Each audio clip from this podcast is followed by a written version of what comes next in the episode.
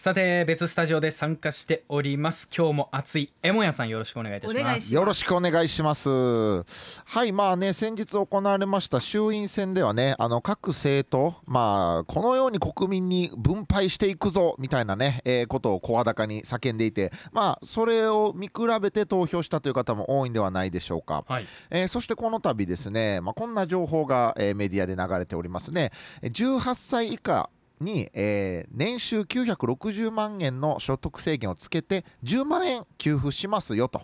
でまあえー、その内訳として年内に現金5万円そして来年春にクーポン5万円分配りますよというふうなことをね、えー、おっしゃってるんですよね。はい、でまあ、今回の衆院選で公明党は18歳以下の子どもに一律で10万円相当の給付をするぞというこうえー、公約を掲げていたんですよね。うん、で今回この、えーと、960万円の所得制限というのがついたんですが、まあえっと、公明党の方は所得制限なしで一律の給付をしてくれと求めていたんですが、まあ、自民党側がいわゆるこのばらまき批判というやつですね財源どうするんだと、え借金国こんなにあるんだぞと、えー、財政の健全化やっていかないといけないんじゃないかというような、えー、ことを言う方がいるのでそういったばらまき批判を恐れて、まあ、所得制限つけましょうよというふうに求めていたんですよね。でまあ、えー、年収制限960万円であればまあ、9割のお子さんが対象となるのでじゃあまあこれ OK ラインだろうということで、まあ、こういった風に着地したということなんですよね、はい、ただ皆さんどうですかね？18歳以下960万円の所得制限。で半分5万現金で半分はクーポン券。これでよしこのバランスで OK や100点やという人、まあ、100点はそもそもないけど、うん。なかなかちょっと疑問に感じてる人もいるんではないかなと思います。で僕も正直、えーと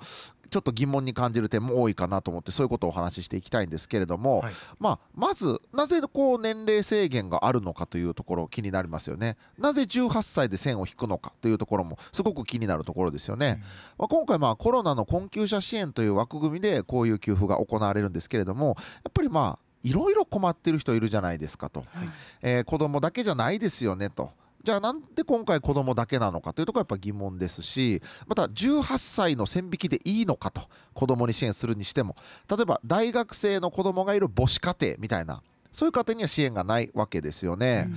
でまあ、あの高齢者でもね新型コロナウイルス感染症で、えー、経済的困窮者の方もいるということでまたそもそも非正規で働いてて所得が少なくてお子さんを持つ理由あ余裕がないぞということで子供がいない方もいるので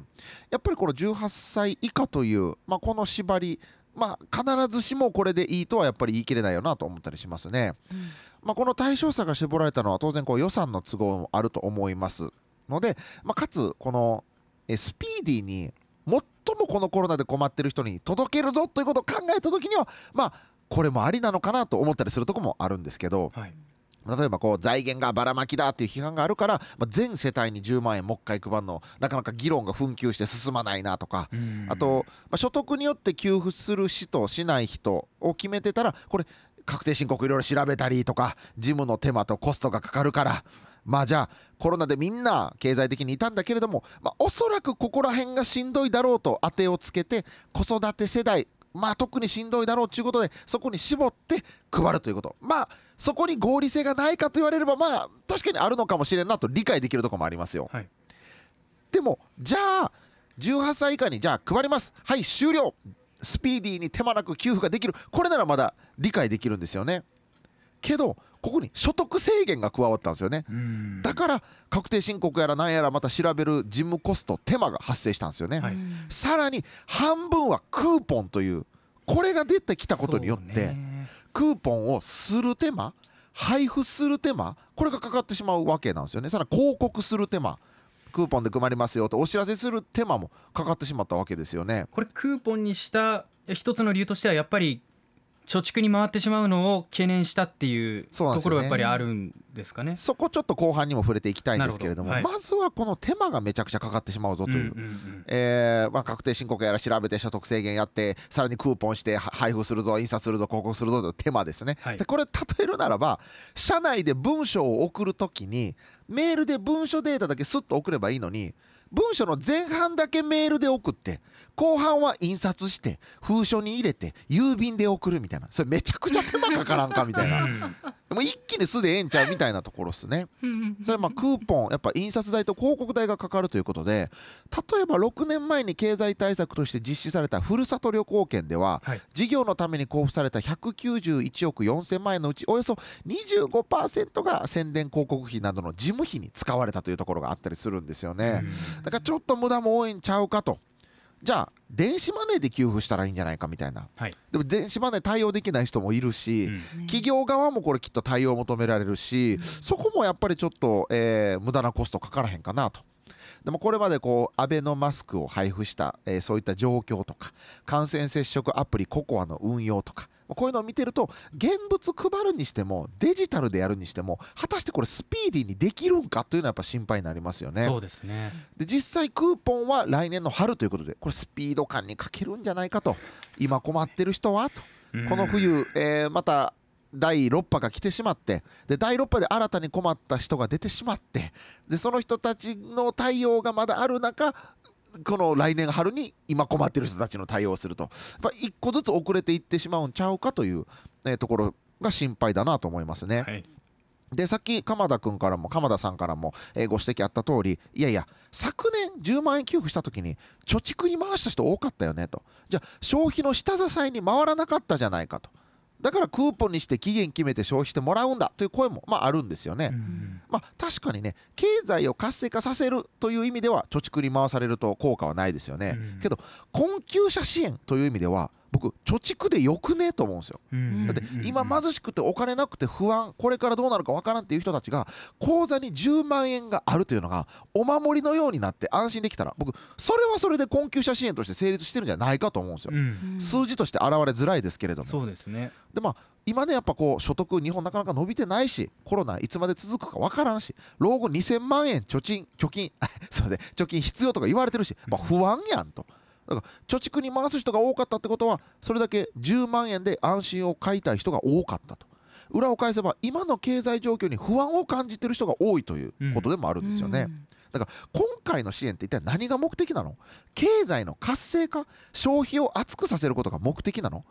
それなら期限付きのクーポンで消費を促してもいいかもしれないですよね、うん、でもどうなんですか？コロナの困窮者支援ですよね。じゃあ現金でいいんじゃないですか？不安な人は貯蓄に回していいんじゃないですか、っていうところですよね。ここ目打ってるものがねやっぱ目的の部分があやふやなままの政策だからこそ批判を浴びる対象になるでしょうし中身見ても、まあ、クーポンでやるメリットもあれば現金でやるメリットもあるわけで、うん、困窮者支援って言ってるんだったらやっぱりそのままお金が来た方が、うん、さっき山谷さんが言ってたようなお守り的な